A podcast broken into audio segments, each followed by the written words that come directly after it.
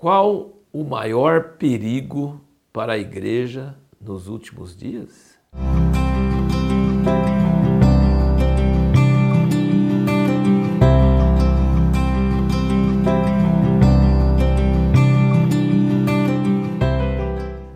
Parte 2. Já fizemos um vídeo mostrando que por se multiplicar a iniquidade, o amor de muitos esfriará.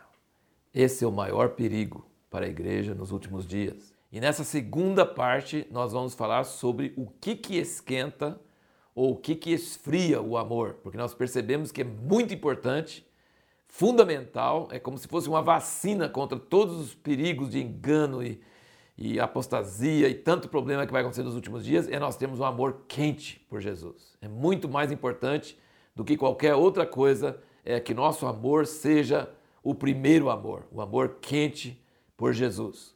Só que nós precisamos ver então o que a essência do amor. Então vamos lá aqui em 1 João, capítulo 4, versículo 10, diz o seguinte: Nisto está o amor. Então isso aqui está explicando o que é o amor. E nós precisamos saber. Antes de esquentar ou esfriar, nós precisamos saber o que é. Não em que nós tenhamos amado a Deus, mas em que Ele nos amou a nós, enviou seu Filho como propiciação pelos nossos pecados. O amor não vem de nós. O amor que vem de nós é interesseiro, não é amor. Qualquer amor que existe em nós não existe. Não existe um botão em nós para ligar o amor, para esquentar o amor. Não, não tem. E aí, no versículo 19, nós amamos porque ele nos amou primeiro.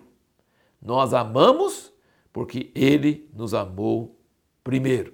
Romanos 5, versículo 5 diz o seguinte: E a esperança não desaponta, porquanto o amor de Deus está derramado em nossos corações pelo Espírito Santo que nos foi dado. Ou seja, nós não temos amor em nós. Preste bem atenção. Deus não tem amor. Deus é amor. Deus tem muitos atributos, mas a essência de Deus é o amor. Deus é amor. Nós não somos amor, mas nós podemos receber o amor de Deus derramado em nossos corações pelo Espírito Santo. Nisso está o amor, não em que nós tenhamos amado a Deus, mas em que Ele nos amou. Então a fonte do amor vem de Deus. Você pode duvidar de qualquer coisa que vem de você, porque tem alguma coisa errada, egoísta lá dentro, sabe? O sol emite luz direto, sabe? E não manda conta de luz para nós não, tá? O sol emite luz porque é a natureza dele. Ele não, ele emite energia, ele não cobra nada pela energia dele, ele vai soltando. É, chama de fogo de quilômetros de altura, né? Agora o buraco negro não, o buraco negro sorve. Toda a luz que entra nele não faz ele brilhar mais, só entra e some, some, some. Isso é o homem egoísta desde pequeno. Mas Deus não, Deus é amor. Dá, dá, sem problema nenhum. Então é esse amor de Deus que foi derramado em nossos corações. Vamos voltar lá para Apocalipse, o versículo 4 do capítulo 2, ele diz: Tenho, porém, contra ti que deixaste o teu primeiro amor. E aí ele dá a chave. Nós estamos querendo saber como esquenta, como esfria, né? Ele diz: Lembra-te, pois, de onde caíste. Primeira coisa, lembra-te. E a segunda, arrepende-te. Quer dizer, volta. Não é uma coisa emocional. Não é esquentar o amor. Lembra de como era o seu primeiro amor pega e dá o retorno e volta, arrepende-te e procura sentir. Não, pratica as primeiras obras. Quando você pratica as primeiras obras, se você lembrar, arrepender e praticar as primeiras obras, aí o amor vai crescer. Nós não podemos fazer isso por nós mesmos, mas existe uma chave muito importante. Vamos virar aqui para Ezequiel 24, 13. Ezequiel 24, 13 tem uma ameaça, tem uma palavra muito séria de Deus. Ele diz aqui: A ferrugem é a tua imundícia de luxúria, porquanto te purifiquei e tu não te purificaste. Não serás purificada nunca da tua imundícia. Então aqui está dizendo o seguinte: que Deus purificou. Como é que Deus purifica? Ele manda palavras proféticas de exortação, ele manda provações, ele manda desventuras, ele manda coisas terríveis assim que acontecem na vida mas a pessoa não se toca, atribui a coisas naturais, não, não, não acha que é Deus. Para Israel, ele falou assim: Eu fiz tudo isso, mas tu não te converteste. Eu fiz mais isso, tu não te converteste. Eu fiz mais isso, não te converteste. Dei fome, dei peste, dei. E tu não te converteste. Eu te purifiquei, mas tu não te purificaste. Então, quando Deus toma iniciativa, nós precisamos corresponder a essa iniciativa. E nós vemos em Jeremias 17, 14, que não vamos ler, ele diz: Cura-me, Senhor, e serei curado. Em Jeremias 3,12, Deus diz: Voltai para mim e eu curarei a tua infidelidade. Em Oséias 14, 1, 2 e 4, ele fala: Voltai para mim e eu me voltarei para vós. E ele fala isso também em Zacarias 1, 3. Voltai para mim e eu voltarei para vós. Então você vê que a questão do amor não é uma questão de fabricar um sentimento em nossos corações. A questão do amor é que nós temos que voltar, dar um passo. Você estava de costas para Deus, fica de cara. Aí ele estava de costas para nós, ele fica, ele vê assim: voltai para mim, eu voltarei para vós. Então existe um princípio que eu não consigo produzir o primeiro amor, mas eu consigo voltar. E ele fala assim: se você voltar, eu me volto. Se você voltar para mim, ele diz: Eu curarei a tua infidelidade. Olha que coisa. Só que tem um problema. Se o Senhor chama e convoca, ele fala: Eu te purifiquei e tu não te purificaste, não serás purificado para sempre. Então, é uma coisa que envolve iniciativa de Deus, mas envolve uma correspondência nossa. Ou envolve uma iniciativa nossa e uma correspondência de Deus. Se você quer voltar para o primeiro amor, dá um passo. Vira. Faz alguma coisa. Seja intencional. Isso é muito importante. Em Cantares, capítulo 1, versículo 4, fala assim: Atrai-me tu, correremos após ti. Eu peço a Deus, me atrai, me, me, me chama. E quando o Senhor chamar, eu vou largar tudo e vou correr após o Senhor. Romanos 9, no versículo 1, ele diz: Digo a verdade em Cristo, não minto, dando testemunho comigo a minha consciência no Espírito Santo, que tenho grande tristeza e incessante dor no meu coração porque eu mesmo desejaria ser separado de Cristo por amor de meus irmãos, que são meus parentes, segundo a carne, os quais são israelitas.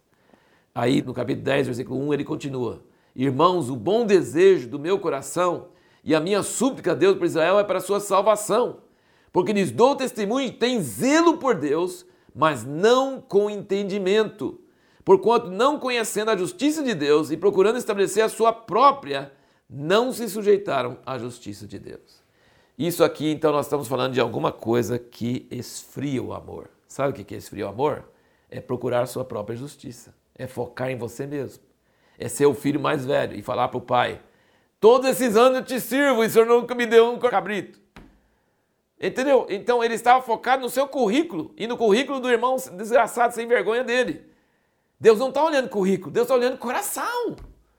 Dá para entender? Dá para captar isso? E Paulo fazia: Eu tenho dor no coração, desejaria ter se separado de Cristo por amor dos meus irmãos, porque eu era igual a eles. E sabe qual é o problema deles? Tem zelo por Deus. Eles são igual ao mais velho. Tem zelo por Deus, mas não com entendimento. Querem estabelecer sua própria justiça e não se sujeita à justiça que vem de Deus. Eles querem dizer que eu sou certo, sou certo, sou certo, e Deus é injusto, e Deus cuida desse cara que é sem vergonha, que é meu irmão, entendeu? Eles estão focados na sua justiça própria, na sua religiosidade, e isso mata o amor. Isso endurece o coração. Ele fala assim: esse teu filho, né, o irmão mais velho. Esse teu, ele não falou, esse meu irmão. Mata o amor. O amor por Deus, o amor por nossos irmãos, quando nós estamos focados em obras, em currículo, em nossa justiça, em nosso merecimento. Isso é terrível. Em religiosidade. Isso mata o amor, endurece o coração e não permite que o amor prospere em nós. É uma questão de foco.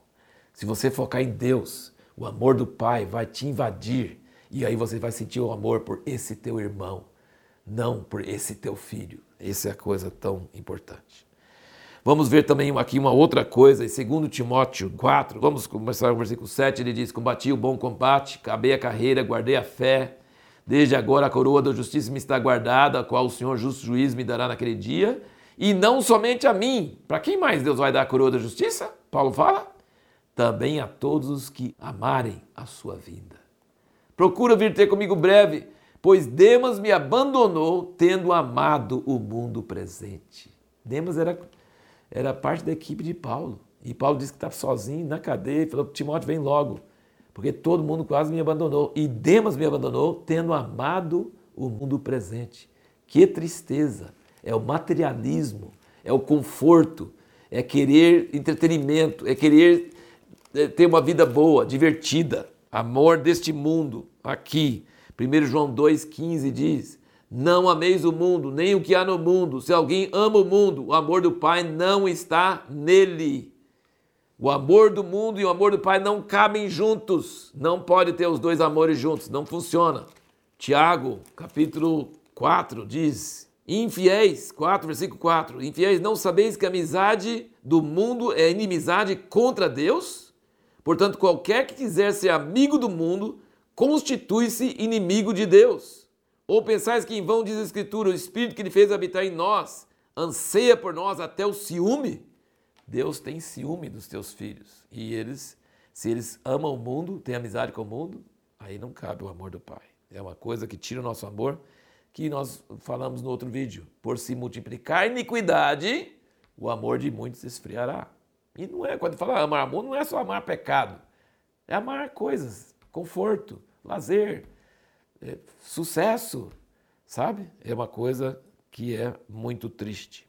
Agora, aqui em Mateus 13, temos uma chave também sobre o que, que faz esquentar o amor, sabe? Nós falamos de várias coisas aqui que faz esfriar o amor, mas olha o que, que faz esquentar o amor. Mateus 13, versículo 44 diz: O reino dos céus é semelhante a um tesouro escondido no campo, que um homem, ao descobri-lo, esconde. Então, movido de gozo, vai e vende tudo quanto tem e compra aquele campo. Outro sim, o reino dos céus é semelhante a um negociante que buscava boas pérolas. Encontrando uma pérola de grande valor, foi, vendeu tudo quanto tinha e a comprou. Presta atenção aqui, o cara não vendeu as coisas com cara de mártir. Olha o tanto que eu estou sofrendo, o tanto que eu estou sacrificando por Jesus. Olha como que eu estou sendo, sabe, um santo. Não, ele diz aqui que ele vendeu movido de gozo movido de gozo. Eu falei, estou vendendo um monte de coisa que não vale nada, estou ganhando um tesouro que não tem cálculo de nada melhor. Sabe? O negociante de pérola fala assim, eu vendo tudo alegre. Então, assim, o que, que faz crescer o amor de Deus em nós é ficar cada vez mais focado no amado, na revelação de Jesus Cristo, em quem Ele é, em como esse tesouro é incomparável, em como nada dessa terra se compara com isso. Essa alegria que você vai focando e você vai despachando as outras coisas Sabe? É o que faz o amor crescer. O amor ao mundo faz o amor por Deus esfriar. E o amor a Deus faz o amor pelo mundo esfriar. Você começa a considerar as outras coisas como nada, como se fosse nenhum valor para você. Coisa maravilhosa isso aí. E aqui em Marcos 10, eu quero trazer para você uma coisa assim bem interessante que ele fala aqui.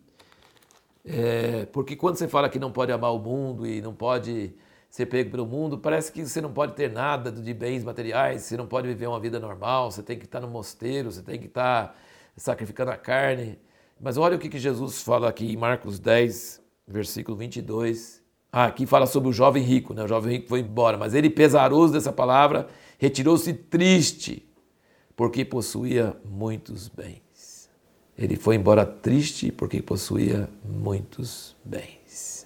Antes disso, diz Jesus olhando para ele, o amou. Jesus amou ele, falou. E ele foi embora triste. Você já pensou? Compara esse cara que está indo embora triste com aquele que está vendendo com alegria todos os bens. Sabe? Esse jovem perdeu a oportunidade da vida dele. Ele ficou com os bens que, ó, ele era rico, ele podia, sabe? Ele perdeu a chance de ser discípulo de Jesus. Jesus fez um convite um, convite incomparável, um convite que não, você não pode perder. E ele foi embora triste. Ele queria seguir Jesus, mas os bens seguravam ele mais. Que coisa horrível. No caso do, do que achou o tesouro, ele vendeu alegre. Ele vendeu alegre. Um está triste e o outro está alegre. Agora aí Pedro fala com Jesus aqui no versículo 28. Pedro começou a dizer-lhe: Eis que nós deixamos tudo e te seguimos. Respondeu Jesus: Em verdade vos digo que ninguém há que tenha deixado casa, ou irmãos, ou irmãs, ou mãe, ou pai, ou filhos, ou campos, por amor de mim, tá vendo? Por amor de mim e do Evangelho, que não receba cem vezes mais, já neste tempo, em casas, irmãos, irmãs, mães e filhos e campos, com perseguições, e no mundo vindouro a vida eterna. Então, pensa comigo. Jesus está dizendo que se você deixar coisas, sabe? O que o jovem rico não queria deixar, se você deixar coisas por amor a Jesus, ele vai te devolver cem vezes mais agora. Não é depois, agora. Olha, nenhum investimento dá cem vezes mais. Jesus está dizendo: se você larga tudo por amor a mim, eu te devolvo cem vezes mais agora e depois a vida eterna. Olha, é um negócio irrecusável, não tem jeito. O que, que significa isso? Se tem que deixar, por que, que ele devolve? Sabe o que acontece? É quando nós amamos Jesus de todo o nosso coração, nós passamos a não ser dono de mais nada. Ou seja, Ele é o máximo, Ele ocupa todo o meu coração, todo o monitor da minha mente, todo o monitor da minha alma. Ele enche a tela, não tem nada mais, não cabe mais um cantinho aqui, um cantinho ali, sabe? Quando ele entra na casa, ele não tem um cômodozinho escuro lá que não é dele, tudo é dele. E vocês podem saber, quando Jesus entra na sua casa, e você, tem um, uma caixa grande lá, fechadão, e você fala assim, Jesus, tudo é teu, menos essa caixinha. Ele fala assim: não, eu quero essa caixinha. Jesus, mas não pode deixar essa caixinha para mim? Não. 100% ou nada. Jesus não aceita meia coisa, morno. Não. Ele quer tudo. Só que quando nós entregamos tudo para Ele, Ele nos coloca de volta 100 vezes mais como mordomos. Não é nosso, é dele. Quer dizer, se Ele deu e eu estou gozando, estou tendo, mas se Ele pede, bom, não é meu, é dele.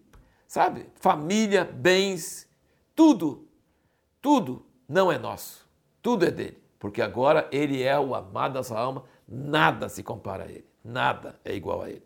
Esse, esse que é o princípio de Deus. Ele não quer que a gente vive na miséria, sem nada, o tempo. Não, Paulo falou: eu sei ter, eu sei perder, eu sei ser exaltado, eu sei ser humilhado, eu sei ter em abundância, eu sei passar falta, porque não interessa. O que eu estou procurando é meu amado, eu quero ser achado nele, eu quero estar com ele, eu quero servir a Ele. Se Ele me dá, eu dou graças. Se Ele não me dá, eu dou graças, porque eu amo a Ele de todo o coração, de toda a alma, de todo o entendimento. Esse é o tesouro de grande valor.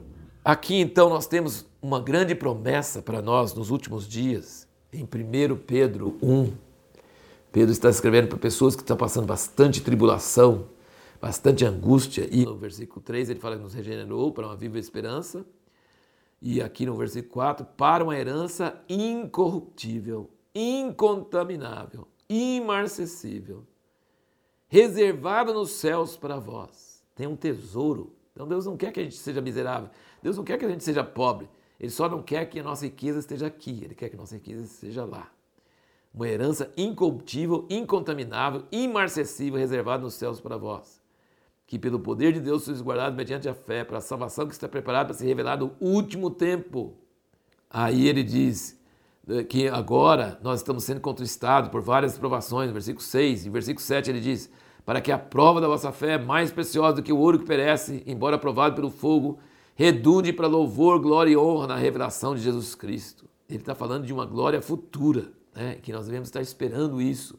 E aí ele diz aqui no versículo 13: Portanto, cingindo os lombos do vosso entendimento, sede sóbrios e esperar inteiramente na graça que se vos oferece na revelação de Jesus Cristo. Ou seja, ele está dizendo que Jesus vai ser revelado a nós nos últimos dias mais do que já foi em qualquer outra época. Isso é demais. Ele fala assim: sede sóbrios, cinge os lombos do vosso entendimento e esperar inteiramente na graça que se vos oferece na revelação de Jesus Cristo. O que, que eu disse sobre esquentar o amor? Você tem que estar na presença do amado, você tem que enxergar ele, você tem que ver o tesouro de grande valor, você tem que ver a pérola de grande preço.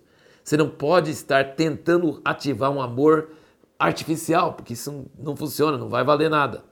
Mas quanto mais que você fica na presença de Jesus e quanto mais você percebe a beleza de Jesus, mais você desapega das outras coisas mais as outras coisas você joga fora, mais as outras coisas você descarta, porque não tem tanto valor. Sabe? E ele falou que vai ter uma graça que vai nos, se nos oferecer na revelação de Jesus Cristo. Sabe qual o primeiro versículo de Apocalipse? Que fala, as pessoas lembram do Apocalipse sobre muitas coisas, a marca da besta, sobre tantas coisas. Mas a coisa mais importante de Apocalipse não é o anticristo, não é a marca da besta, não é nada disso. A coisa mais importante de Apocalipse, que até deu nome para o livro, revelação de Jesus Cristo, que Deus deu ao seu servo João. Revelação de Jesus Cristo. E os primeiros capítulos só falam dessa revelação. Ele viu Jesus glorificado. Ele viu o Cordeiro chegando ao ancião de dias, que está sentado no trono.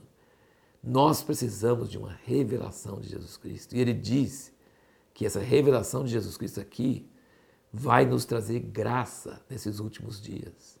É 1 Pedro 1,13. Ele vai nos trazer graça. E ele falou que nós devemos esperar inteiramente nessa graça. 1 João 3 fala também que agora nós somos filhos de Deus. Versículo 1 diz o seguinte: Vede que grande amor nos tem concedido o Pai, que fôssemos chamados filhos de Deus. E nós o somos. Por isso o mundo não nos conhece, porque não conheceu a Ele. Amados, agora somos filhos de Deus e ainda não é manifesto o que havemos de ser. Mas sabemos que quando Ele se manifestar, seremos semelhantes a Ele, porque assim como é, o veremos. E todo o que nele tem essa esperança purifica-se a si mesmo, assim como Ele é puro. Olha, e que diz: Sabemos que quando Ele se manifestar, seremos semelhantes a Ele, porque assim como é, o veremos. Deixa eu contar uma coisinha para você. No ano judaico tem três últimas festas. Tem a festa das trombetas, no primeiro dia do sétimo mês. Tem o dia da expiação, Yom Kippur, no dia 10 do sétimo mês. E tem a festa de tabernáculos no dia 15, por uma semana, começando no dia 15 do sétimo mês. A festa dos tabernáculos é a volta de nosso amado Senhor Jesus Cristo para viver conosco, para estar conosco. Isso é sem dúvida. A festa das trombetas é o anúncio dessa vinda, dessa volta de Jesus. E o dia da expiação que fica no meio, o que, que é? É o dia que o sumo sacerdote entra no Santíssimo Lugar, o único dia do ano. Então nós cremos que antes da volta de Cristo, Jesus vai se revelar ao seu povo. Isso não vai ser num dia, dois dias, vai ser um período, como a festa de Pentecoste restaurada no século XX, durou quase 100 anos essa restauração do batismo do Espírito Santo, foi a festa de Pentecostes. Mas agora estamos preparando para a festa de trombetas, a palavra profética anunciando isso, e para o dia da expiação. O dia da expiação, Jesus vai se revelar a nós. Ele falou assim: quando nós o vermos, seremos semelhantes a Ele, porque havemos de vê-lo como Ele é. O que, que é que faz o amor crescer? É a presença do amado, é a sua presença ele é totalmente amável, ele é totalmente santo, ele é totalmente desejável. Nós não podemos criar um amor em nós, mas o amor foi derramado pelo Espírito Santo. Ele veio na primeira vinda, ele nos provou que Deus amou o mundo de tal maneira que deu o seu filho. Nada pode nos separar desse amor, mas nós precisamos que ter essa esperança, ser sóbrios, cingir os lombos do entendimento e esperar inteiramente na graça que vem na revelação de Jesus Cristo. Ou seja, à medida que Jesus é revelado a nós, nosso amor por Ele vai crescendo e vai crescendo e vai crescendo. E sabe o que vai acontecer? Vai nos levar a fazer coisas que nós nunca imaginamos que íamos fazer. O amor faz pessoas fazer coisas loucas, coisas fanáticas, coisas absurdas. Porque o que é apaixonado, ele não se preocupa com a opinião dos outros. Ele não se preocupa com o que os outros vão pensar dele. Ele só quer estar perto do seu amado. Nós vamos, se nós nos permitirmos ser invadido pelo amor de Deus, o amor de Deus vai crescer em nós, a visão do amado vai crescer em nós, a revelação de Jesus vai crescer em nós, a graça que vem pela revelação de Jesus Cristo vai crescer em nós, e isso vai nos desequilibrar. Aos olhos do mundo, nós vamos parecer loucos, nós vamos parecer doidos, nós vamos assim vender tudo, se for necessário, nós vamos largar tudo, nós vamos fazer absurdo, nós vamos sofrer por amor dele. Então, isso é a nossa esperança. Ele falou assim: não, não faça as coisas por fazer. Sabe? Em 1 Coríntios 13 fala que você pode dar o corpo para ser queimado, você pode ter fé para remover montes, você pode ter conhecimento de tudo quanto é coisa, e não adianta nada. Você pode dar todos os seus bens para os pobres. Não é assim. Fazer obras que não são motivadas pelo amor não resolve nada. Deus não está atrás do seu currículo, Ele está atrás de você, do seu coração. E se o seu coração é dele, totalmente dele, olha a vida do apóstolo Paulo. Ele largou tudo, ele considerou tudo como fezes, como esterco para ganhar Cristo. Ele falou assim: Eu quero alcançar aquele que me alcançou. Leia Filipenses 3. Não tem nada igual ter essa meta, esse foco.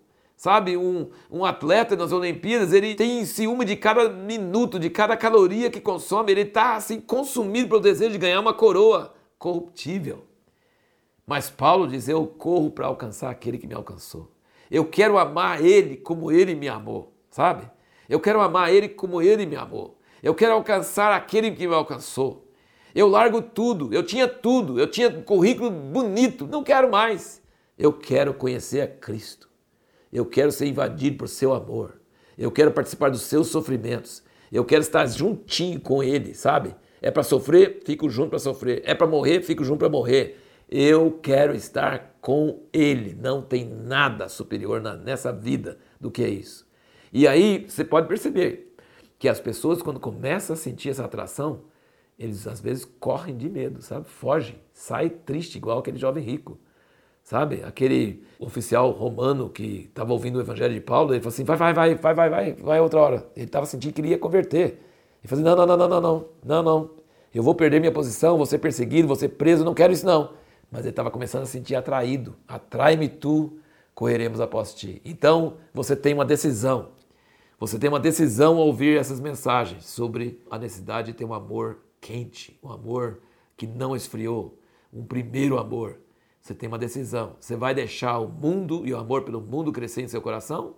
Ou você vai cultivar essa chama do amor de Deus? Talvez está pequenininho em você ainda, mas pode crescer, pode aumentar. Ele disse: sede sóbrios, cingir os ombros do entendimento, prepare para a corrida, prepare para ser desequilibrado, prepare para ser avivado, prepare para ser cheio do amor de Deus em seu coração. Prepare e deixe essa visão beatífica, essa visão maravilhosa de Jesus, a revelação de Jesus prometido para os últimos dias, que vai acontecer naquilo que deve ser o dia da expiação, para nos preparar para a volta de Jesus na festa dos tabernáculos. Que Deus te abençoe grandemente.